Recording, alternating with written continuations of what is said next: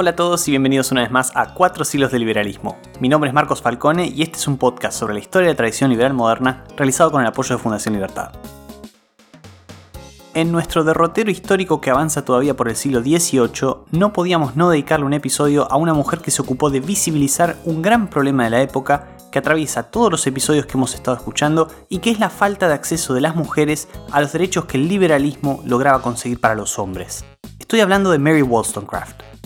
Para ponernos en contexto sobre su tiempo, sus obras, sus inclinaciones y saber quién era, vamos a escuchar a Santiago Vestilleiro, doctorando en historia por Georgetown, que ya estuvo con nosotros en el episodio sobre los padres fundadores estadounidenses.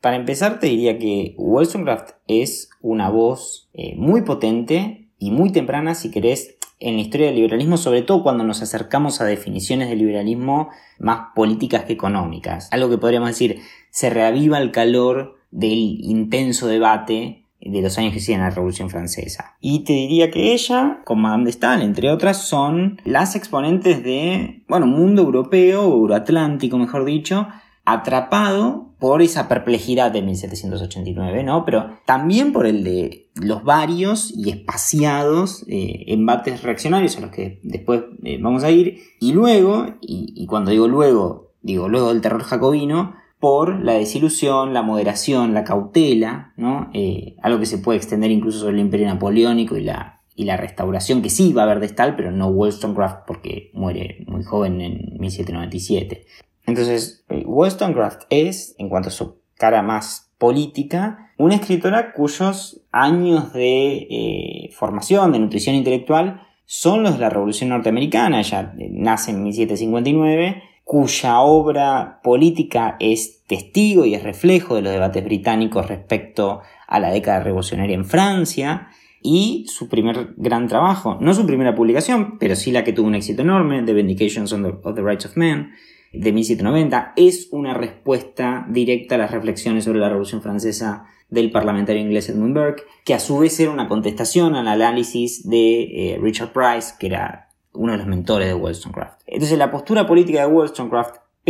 a que era una teórica más de lo moral que de los sistemas políticos, es republicana. Y lo era en el sentido de la resistencia ante la arbitrariedad dentro de la estructura imperial inglesa, que recordarás de los capítulos de Montesquieu, de la Revolución Norteamericana, que esos principios republicanos se entendían como parte esencial del buen gobierno en la forma monárquica, en especial en Gran Bretaña. Principios republicanos que van a alimentar aquellas primeras protestas radicales de John Wilkes, de Richard Price, al que ya nombramos, eh, o de eh, también Joseph Johnson, pero también de revolucionarios del otro lado del, océano, como Tom Paine, ¿no? a quien eh, Wollstonecraft admiraba, citaba frecuentemente, y que también entró en esas disputas de tinta con Burke. Entonces, como te digo, Wollstonecraft era republicana por tradición, pero también por opción. Es decir, era republicana en el giro que el término eh, está tomando por aquellos años y que tiene que ver con el resultado de los nuevos Estados Unidos y Francia. O al menos lo que ella llega a ver de Francia, que es el fin de la monarquía y el paso a una sociedad política refundada siguiendo el precepto y ya definida como eh, republicana. Y en el caso de Wollstonecraft, como en el de Paine, a una sociedad política republicana de amplio alcance participativo, al punto de que Wollstonecraft creía que la sociedad debía estar comprometida con el republicanismo desde el seno doméstico y en la educación. Que la virtud, que era la esencia y núcleo de, este cuerpo republicano, tenía que ejercitarse y tenía que tener como primer eslabón a los niños y, y, bueno, y también a las niñas en el caso de Wollstonecraft, ¿no? Y esa extensión potencialmente de derecho escrito, pero sobre todo de la educación, que surge de un reconocimiento de la igualdad natural, va a ser la que marque toda la, obra de Wollstonecraft, ¿no? Incluso aquellas más ligadas a la política desde 1787 en adelante, ¿no? Cuando publica Thoughts on the Education of Daughters. Después de la publicación de la reivindicación de los derechos del hombre de Wollstonecraft, viene la obra por la que queremos recordarla, Su espejo, que es la reivindicación de los derechos de la mujer. Sobre esta obra hablé con Valentina Verbal, que es doctoranda en Historia Atlántica por la Universidad Internacional de Florida. Le pregunté qué hay de novedoso en esta obra, por qué se publica, y esto es lo que me dijo. A ver, lo que a mí me da la impresión es que, a ver, ella está interesada en el tema de los derechos individuales en general, de los derechos, lo que podríamos llamar los derechos individuales, los derechos de los seres humanos considerados como individuos, ¿cierto? O sea, ella tenía como una perspectiva liberal, y de hecho ella, dos años antes, en 1790, publicó eh, Vindicación de los Derechos del Hombre, por ejemplo, poniéndose al, al carácter censitario del sufragio, digamos, en Inglaterra,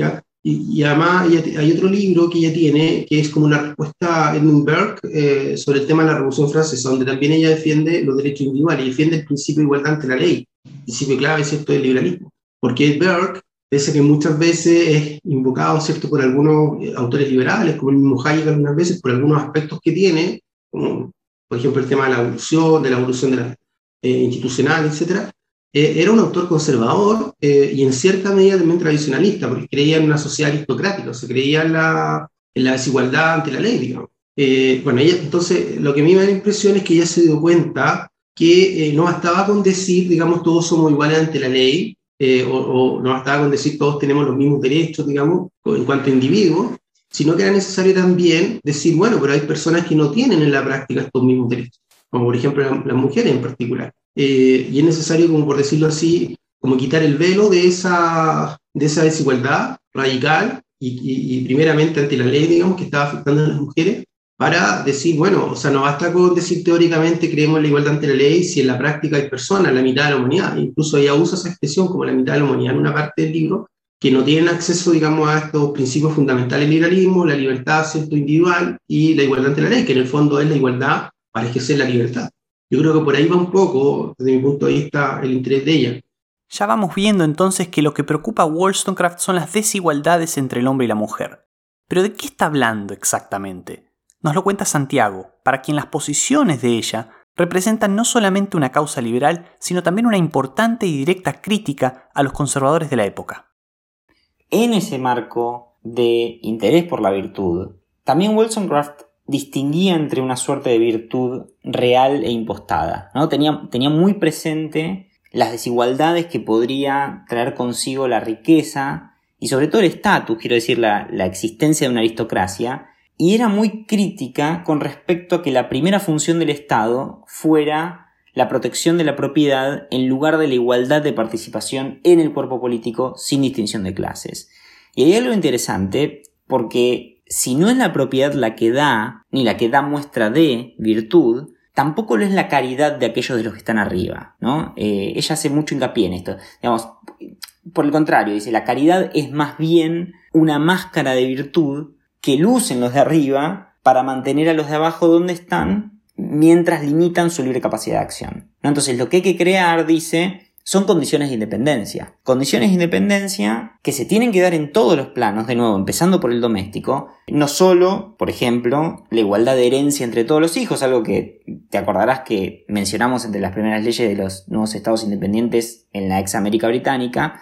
sino también entre hijos e hijas. Ahora bien, dado que está dicho en ese tono, en esa dirección, la igualdad entre hombres y mujeres es planteada como sistémica por Wollstonecraft, pero reformable porque con leyes que permitan la igualdad de la herencia a la educación, se abriría el camino que evidenciaría la igualdad de talentos entre ambos sexos, entre clases, entre hermanos, etc. Eh, entonces, ese es el principio que se opone al de primogenitura, que es el santo y seña del modelo aristocrático y conservador basado en el egoísmo eh, y sin ningún tipo de preocupación por el talento, por la educación que le debate a Burke. Y más aún, uno podría decir, en términos más absolutos, que si hay una valoración de la propiedad en Wollstonecraft, esa es la concedida a través del talento, no de la herencia. Es en esos mismos términos en los que se debate la definición de libertad con Burke, para quien la libertad es un atributo heredado por los ingleses desde la Revolución de 1688, versus una libertad de nacimiento que uno podría decir pone a Wollstonecraft en línea con Locke pero agarrando la cuestión de la propiedad para darle un giro marcadamente antielitista. La libertad a la británica, va a decir Wollstonecraft, está definida por la fuerza del gobierno para proteger la propiedad de los más poderosos, pero pocas veces eh, interesado por la justicia, ¿no? Entonces la libertad en ese sentido, dice ella, pocas veces ejerció en gobierno alguno sobre la tierra. Es una forma de ver la libertad civil que ya no está preocupada solamente por la, arbitrariedad, aunque también, sino por los privilegios, porque uno podría decir, al contrario de la veneración inicial de la Constitución inglesa, ¿no? un tema que vinculaba a los tempranos revolucionarios americanos con Burke o hasta con De Stael, eh, Wollstonecraft ataca al sistema legal tal y como está constituido. No, dice el rey y el parlamento no respetan la constitución inglesa, sino la constitución inglesa está diseñada para mantener los privilegios de pocos a costa de la justicia de todos. Eh, entonces, lo que dice Wollstonecraft, de alguna manera, es no se enseguezcan con el principio de la propiedad si es una máscara para esconder privilegios y de esa manera atentar contra el principio original, que es el de la igualdad de nacimiento entre sujetos libres. La libertad, dice Wollstonecraft, no puede venir de los padres en, un doble sentido, ¿no? Tampoco de los padres de la ley viene de Dios, dice ella, y es dada igual a todos. Eh, no hay prescripciones entonces que puedan limitar los derechos naturales. Eso es una, es una crítica abierta a la autoridad de la tradición por sobre la voluntad y las necesidades del presente, ¿no? Entonces, lo que viene ahí es su disputa contra el argumento conservador de Burke, al punto de ridiculizar la idea de que hay que reverenciar, dice ella, el óxido de la antigüedad y llamar sabio fruto de la experiencia a aquellas costumbres que son antinaturales pero que están consolidadas. Y que incluso hay que cuidarse de la influencia de las pasiones en ese terreno también, porque si descubrimos esos errores en la tradición, nuestros sentimientos no nos tienen que llevar a excusarlos con una suerte de amor ciego por los venerables vestigios de los antiguos días, ¿no? Es en ese sentido que Wollstonecraft es un exponente del anticonservadurismo. Entonces, sí, si querés, también lo es porque creía que las instituciones, que las leyes no podían no coincidir con los derechos naturales que para ella venían de Dios y entendía esos derechos como individuales. Pero yo diría que uno de sus atributos más salientes es que puso ese discurso al servicio de una dicotomía muy fuerte entre la tradición y una idea de progreso, ¿no? que, después va a ser importantísima en muchos liberales del siglo XIX, marcada por la necesidad de transformación profunda que abarcará varios, si no todos los ámbitos, desde el diseño del Estado a la noción de ciudadano, al calor en ese momento de los ejemplos que se veían del otro lado del Atlántico eh, y más recientemente del otro lado del Canal de la Mancha, ¿no? que además ella cruza en 1792 para ver la experiencia francesa con sus propios ojos. Y en ese sentido uno podría decir, tal vez es en uno de los aspectos en los que más se distancian Wollstonecraft de Destal, aunque Wollstonecraft eh, no iba a vivir a la sombra del emperador Napoleón, precisamente en que Destal creía que las instituciones, y más en específico las instituciones británicas, podían forjar libertades allí donde no las había, y hasta que podían ser precondición de libertad, mientras que Wollstonecraft creía que esas libertades en realidad no lo serían del todo, o mejor, para todos, hasta que las instituciones dejaran de ser fábrica y reaseguro de privilegios disfrazados de libertades. La desigualdad que más le preocupa a Wollstonecraft, nos vamos dando cuenta, es la educativa y ella sostiene que existe en su época una educación para la dependencia. Valentina ahonda un poco más en este tema y especialmente en el significado de la frase. Eh, la educación que existía en la época de ella, y eso también en los países latinoamericanos o hispanoamericanos, en el siglo XIX, era había una cierta educación secundaria para las mujeres, no universitaria, pero que no era una educación totalmente orientada a roles domésticos, a, decirlo así, a ejercicio de un rol en el espacio doméstico, tanto como esposa como, como, como madre por, sobre todo educación de los hijos. Entonces se miraba la educación, eh, no recuerdo si es una expresión de Rousseau, pero en todo caso una expresión muy frecuente en sectores conservadores, como el ángel del hogar, por decirlo así, la, la, persona, digamos, que se va a encargar de mantener el hogar en paz, en armonía, la mujer estar preparada para cuando llegue el marido, que no se le tiene la comida caliente, etc. Pero además, que esto es algo que también que viene de muy antiguo, esto viene de, lo, de los griegos y los romanos, digamos, eh, la mujer como transmisora de la ciudadanía, por decirlo así, transmisora de las virtudes ciudadanas. Eh, entonces, la mujer, curiosamente, se da la paradoja que ella tiene que estar confinada en el espacio doméstico, pero para, por decirlo así, transmitir eh, las virtudes, las virtudes cívicas que se van a expresar en el espacio público.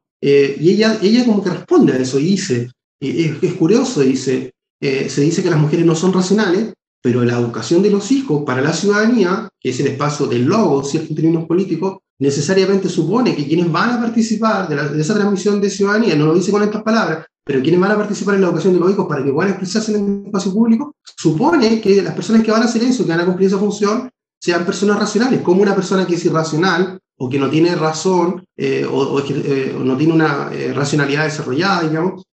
porque eso lo dice Rousseau, digamos, que no, no la tienen, va a poder cumplir con ese rol en el espacio doméstico. Es una paradoja, una contradicción, una contradicción como en los términos, por decirlo. Las reivindicaciones de derechos de Wollstonecraft, como sabemos, tienen que ver con cuestiones de su época. Y en estos años el gran acontecimiento es la Revolución Francesa, de la que vamos a hablar con más detalle en los próximos capítulos. Por lo pronto, en Wollstonecraft ya surge la primera de una serie de críticas que vamos a ver en su libro sobre la Revolución. Con respecto a Francia, Wollstonecraft no ahorró críticas a la revolución en torno al rol de la mujer en el nuevo régimen que se estaba ensayando o en los nuevos regímenes que se estaban ensayando. En primer lugar porque el debate ya estaba instalado en Francia cuando Wollstonecraft se lanza a escribir sobre el tema. Un poco a partir de las propuestas de Condorcet, que en 1790 hablaba ya de la sujeción de la mujer y más claramente y lo ponía sobre la mesa de la revolución y más claramente, si querés, con la Declaración de los Derechos de la Mujer y de la Ciudadana que Olympe de Gouges escribió en, 1791 y que iba a terminar en la guillotina en, en el 93. Pero Wollstonecraft hace un llamamiento a algo más concreto, aunque más enfocado en educación que en derechos civiles, y en ese sentido me parece que era consciente de hasta dónde podía demandarle a la revolución. El punto de partida es bastante contundente, denunciando en estas palabras que la revolución no rompe con la opresión de una mitad de la humanidad por la otra, ese es el sentido de la dedicatoria a Talleyrand con la que se abre The Vindication of the Rights of Women, dado que él estaba entre quienes se encargarían de pensar el nuevo sistema educativo republicano, ¿no? Pero en todo caso, si el debate inmediato sobre la inclusión de la mujer en la ciudadanía política parece estar un poco más cerrado respecto a las posibilidades reales, The Vindication of the Rights of Women es, sobre todo, me parece, un escrito acerca de la transformación que la revolución puede hacer digamos, más a mediano plazo, ¿no? A raíz de una potencial reforma educativa que permita por el principio de igualdad, y en ese sentido uno diría de igualdad de oportunidades, demostrar a las claras que los talentos de hombres y mujeres no son diferentes cuando se los deja expresarse, cuando se educa para los problemas e infortunios de la vida y no se deja a la mujer atrapada en la presunción de debilidad. Después, con respecto a la imagen del derrotero de la revolución, que es más claro en un libro posterior de Wollstonecraft, Historical and Moral View of the French Revolution, y también es claro en, su correspondencia, me parece que hace un esfuerzo muy grande por reivindicar los beneficios de la revolución a pesar del terror jacobino. En especial porque creía que los derechos del hombre y potencialmente de la mujer podían y debían convertirse en la piedra basal del sistema político, ¿no? Independientemente de lo que se haya construido sobre ella durante la etapa de Robespierre. En todo caso, lo que también sucedía en Francia en el diagnóstico de Wollstonecraft es que existía una suerte de contaminación del nuevo régimen por el antiguo, ¿no? Es decir, que hasta que la nación no se despojara de los varios vicios del antiguo régimen, de la degeneración del carácter nacional, como lo llama en ese libro, eh, volcado hacia la vanidad, la revolución fracasaría. Digamos, si por un lado reivindica ¿no? aquella cara heroica que había asomado en la toma de la Bastilla, eh, el momento en el que la nación entendió su rol como agente histórico, también es muy crítica cuando explica que ese ímpetu se disolvió en la debilidad de la asamblea ante la multitud y luego ante los jacobinos, y de alguna manera matiza la crítica que ella misma había hecho a Burke eh, pocos años antes porque Ambos se centran en ese momento de octubre del 89 en el que se obliga al rey a abandonar Versalles e ir a París. Y que Wollstonecraft, la, Wollstonecraft que había llegado a Francia entusiasmada por ver el evento trascendental y que después había sufrido el terror en carne propia, que había estado en París durante las ejecuciones del rey y de María Antonieta, eh, que se había tenido que ir de la capital escapando del régimen jacobino, llegó a llamar abiertamente anarquía, ¿no? Y digo, si querés, estamos en el, momento en el que las predicciones de Burke parecen cumplirse. Y también, bueno, estamos también en ese puente paradojal que pone en planos similares a la tiranía de pocos y de muchos, ¿no? Como después va a repetir Constant, testigo de Napoleón, o como otras veces se dice, la tiranía y la anarquía, ¿no? Como en el caso de Wollstonecraft. Ahí volvemos a las razones del fracaso de la monarquía y de lo que se veía como el fracaso de la revolución, ¿no? Y los motivos que ella encuentra no están en las instituciones, de nuevo, como para Destal, eh, sino que en que a los derechos del hombre no basta con declararlos, sino que había que inyectarlos en la base de lo que uno podría llamar hoy cultura política, a través de la educación y de una educación en la equidad y para la equidad entre futuros ciudadanos y entre hombres y mujeres. Es decir, en este libro, en Historical and Moral View, vuelve sobre el argumento de Vindications y en última instancia al, tema que atraviesa la obra de Wollstonecraft, al tema que jamás dejó de lado, incluso en su eh, trabajo más político, que es la educación, ¿no? Y de nuevo, siguiendo con sus notas sobre la Revolución Francesa y su cambio de parecer respecto a el entusiasmo inicial habiendo atravesado el terror, ella mantiene que los derechos del hombre y del ciudadano son el puntapié inicial de su idea de progreso, ¿no? Y en este trabajo, ella diferencia dos niveles de violencia, ¿no? La necesaria para desplazar al antiguo régimen frente a lo que la experiencia del terror le mostró, que es que ese progreso iba y debía ser más paulatino, eh, y hasta incluso reformista en lugar de revolucionario, ¿no? como ya sugieren sus últimas cartas. Entonces, las visiones de Wollstonecraft sobre la revolución van cambiando, pero sin dejar de lado lo que me parece que atraviesa sus escritos desde el 89 hasta su muerte en 1797, 60 días después que su rival intelectual Burke, que es su optimismo respecto a que ha cambiado algo en la base, ¿no? A lo que ya no se puede ser indiferente. Esa es la gran transformación de los derechos del hombre que ella celebra con la expectativa de que pronto sean del hombre y de la mujer. Pero como a nosotros en última instancia nos preocupa el presente, quise hablar con Valentina acerca de una serie de cuestiones que se debaten hoy y hablan de la actualidad de Wollstonecraft. La primera pregunta que tuve en este sentido es si la idea de reconocer derechos de hombres para las mujeres no ha resultado insuficiente o ingenua como filosofía política para el feminismo. Y esto es lo que me dijo al respecto.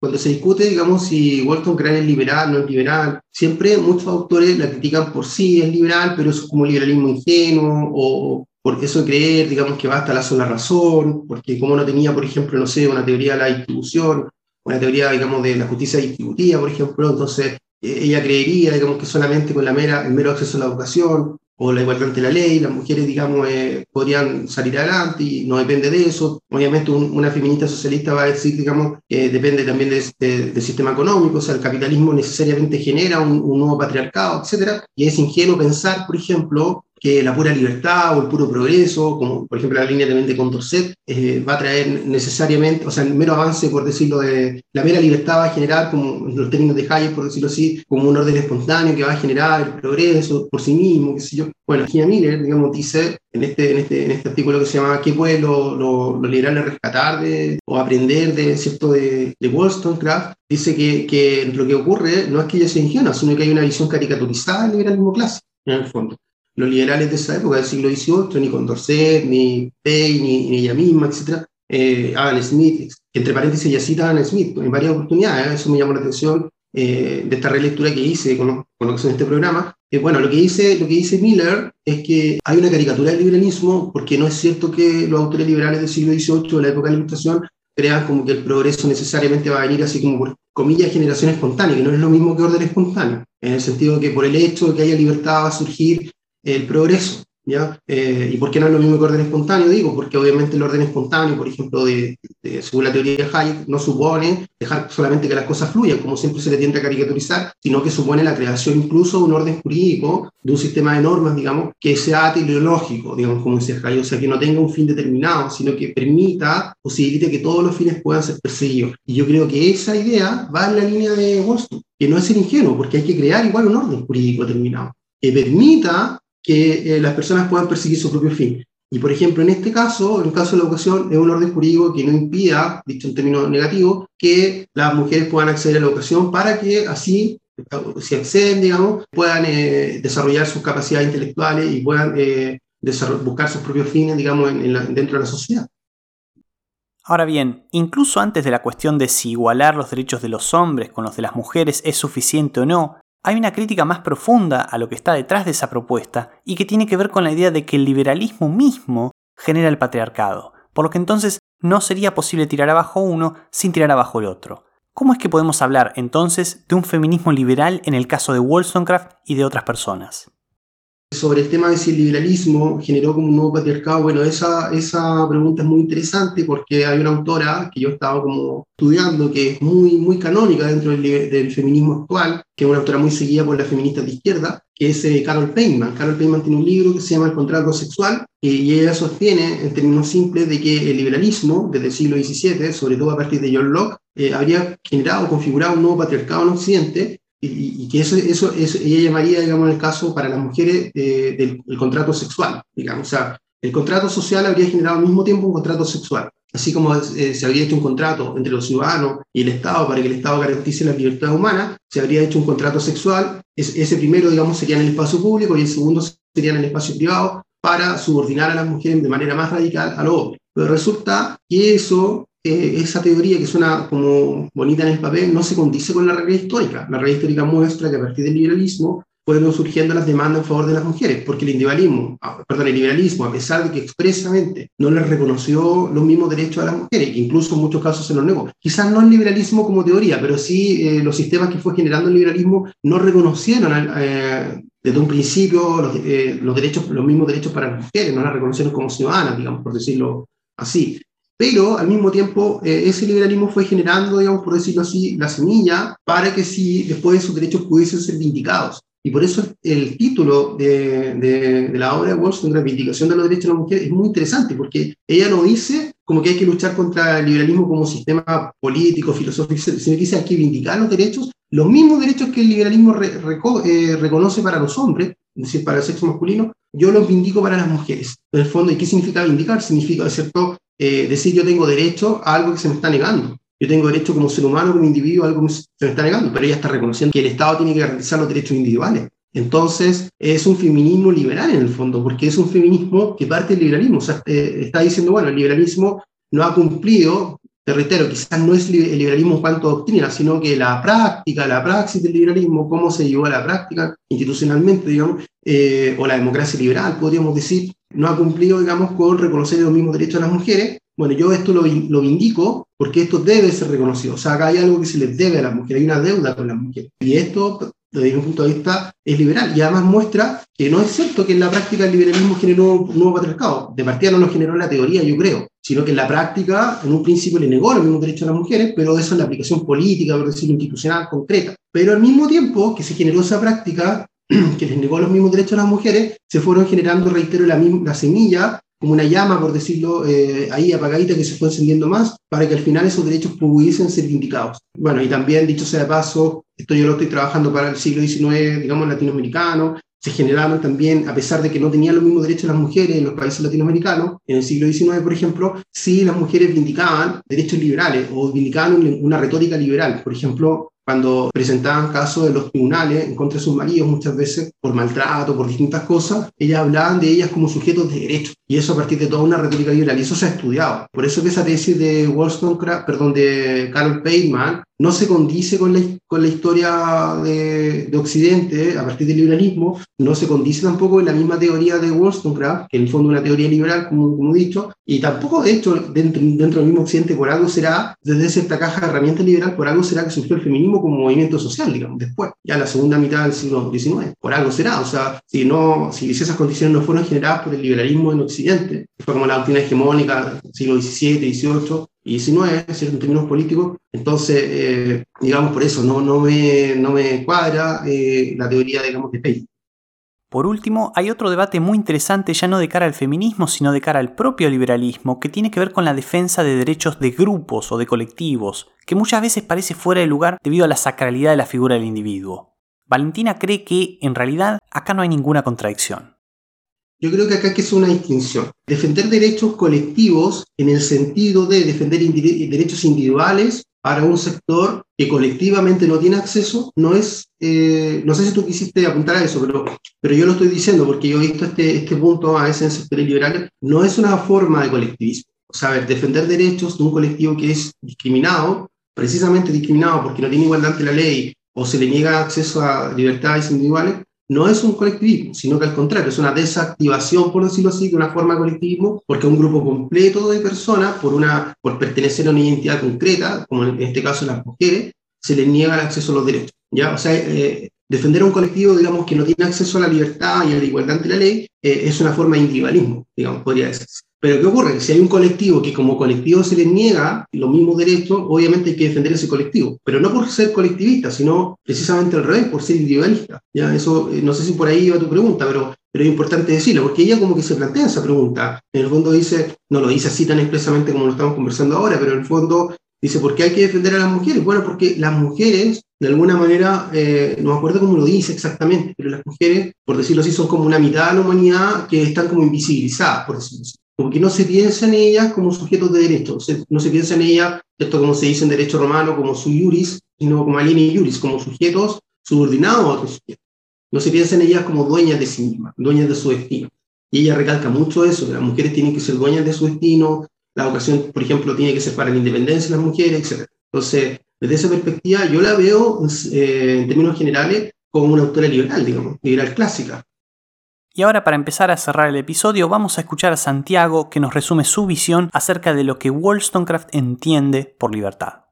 Para cerrar, yo diría que es muy difícil y hasta innecesario tratar de encasillar el concepto de libertad en Wollstonecraft. Uno ahí podría seguir a Alan Richardson, que eh, es un autor que juega con las definiciones de Isaiah Berlin y dice, bueno, el sueño educativo de Wollstonecraft sugiere la necesidad de una libertad positiva en la necesidad de la indagación intelectual activa, ¿no? Que sigan el camino natural deseado, pero también de una libertad negativa en que esas inquietudes no sean restringidas por nadie. A lo que uno podría agregar, bueno, pero si el fin de la educación de las mujeres es la no dominación, entonces hasta nos acercamos a la definición de libertad republicana de Philippe Petit, y lo que quiero decir es, Wollstonecraft piensa en la libertad principalmente en función de la educación, también piensa en la libertad como un ejercicio puesto a prueba de distintas formas, en parte porque el momento que vive es también un momento de disputa de nociones de libertad, ¿no? Entonces,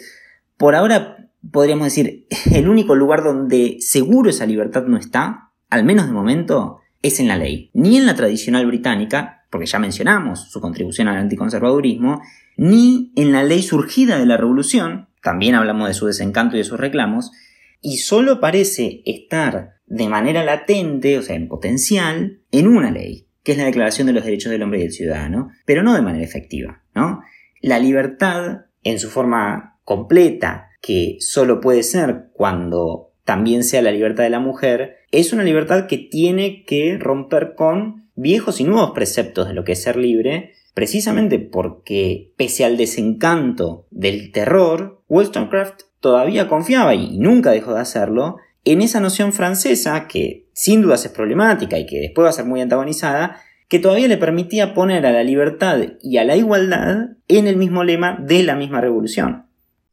Y como siempre, concluimos con la pregunta de cuál es la principal contribución al liberalismo de nuestro personaje del día, en el caso de hoy, Mary Wollstonecraft. Bueno, vamos a en términos generales, eh, yo creo que la gran contribución es desde el liberalismo haberle dado el puntapié inicial al feminismo. Yo creo que es una tremenda contribución. Eh, ya como que eso bastizora, por decirlo así. Eh, porque ella se le considera como la matriarca del feminismo, aunque por mucho tiempo, curiosamente por razones personales, por, la, porque tuvo hijo, un hijo ilegítimo, etc., las mismas feministas que en un origen, en un comienzo muchas de ellas fueron conservadoras, eh, no la reconocieron a ella como, por decirlo, una heroína, digamos, dentro del feminismo. Porque, bueno, el movimiento feminista como tal surgió en la segunda mitad del siglo XX, XIX, perdón, se desarrolló, se siguió desarrollando en el siglo XX, pero la teoría feminista surgió en el siglo XVIII, digamos, y surgió con ella, básicamente. Eh, ah, bueno, hay otros que también hablan de Poulain de la Barre, un autor francés que ya en el siglo XVII también tiene una obra bien importante, pero y que, y que algunas autoras españolas sitúan a este, a este autor, curiosamente, como padre del feminismo, como el, primer antecedente feminismo teórico, y, bueno, esto es una teoría, me da la impresión que no, le, no la sitúan a Wollstonecraft precisamente porque Wollstonecraft construye su feminismo desde la teoría liberal. Ya es como mi, mi interpretación, que la quiero como desarrollar un poco más. Pero eh, esa es la gran contribución, creo yo, que ella, ella, por decirlo así, le dio el puntapié inicial a la teoría feminista como mujer, fue además sumamente eh, disruptiva, digamos, al hablar de los, de los, iguales derechos de las mujeres en, el fin del siglo XVIII, y eh, lo hizo desde la teoría liberal, desde, desde una caja realmente de carácter liberal, sin ningún problema, digamos, y, y, por eso que puede decirse, yo creo, con Wollstonecraft, que gracias a Wollstonecraft el feminismo surge con el liberalismo. Ahora, eso no quiere decir que después no hayan surgido, obviamente, otras ramas, otras tendencias, eh, tipo socialista, porque también hubo socialistas utópicos que fueron feministas y que tienen cosas muy interesantes, muy rescatables, pero el puntapié inicial lo, lo dio Wollstonecraft para el feminismo desde la teoría liberal. Y yo creo que esa es la gran, gran contribución, sinceramente. Porque en el fondo, ¿qué es lo que consideran los liberales? Primero que nada, que todos los seres humanos, independientemente de su condición, condiciones accidentales, o sea, que no son condiciones que eh, digan relación con su condición de ser humano, eh, en este caso las mujeres inclu incluso, tienen la misma dignidad moral, por decirlo así. Eh, hay una igualdad moral en todos los seres humanos. Y todos los seres humanos son racionales. O sea, no es que solo los hombres sean racionales y ellos solo se diferencien de los animales, ¿cierto? Sino, sino que las mujeres, y ella eso lo resalta mucho. O sea, y aparte como la igualdad moral, para seguir con la igualdad ante la ley, para seguir con el acceso a la educación. Esas son las bases del liberalismo en el fondo, y que el Estado tiene que garantizar los mismos derechos a las personas, etc. Entonces, yo sinceramente, eh, luego haberla releído para efectos de, este, de esta entrevista, esta conversación, eh, sinceramente como que bastante fascinado con, con Wollstonecraft, creo que se puede rescatar mucho y quizás falta más rescatarla en, los círculos, digamos, liberales eh, hispanoamericanos. Y bueno, quizás esta entrevista ojalá que sirva para eso un poquito, por lo menos para introducir esta, este, este planteamiento, digamos, que es una autora que yo creo que tiene un fundamento liberal muy marcado muy fuerte y que amerita rescatarse hoy día, en el siglo XXI. Y así, amigos míos, terminamos el séptimo episodio de Cuatro siglos de liberalismo. Hace un ratito les di una pista de lo que se viene y es que nos vamos a ir para Francia por unas semanas para hablar de política y también de economía. Por lo pronto, la próxima vez empezamos a transicionar hacia el siglo XIX de la mano de Benjamin Constant. Muchísimas gracias una vez más por escuchar y hasta la semana que viene.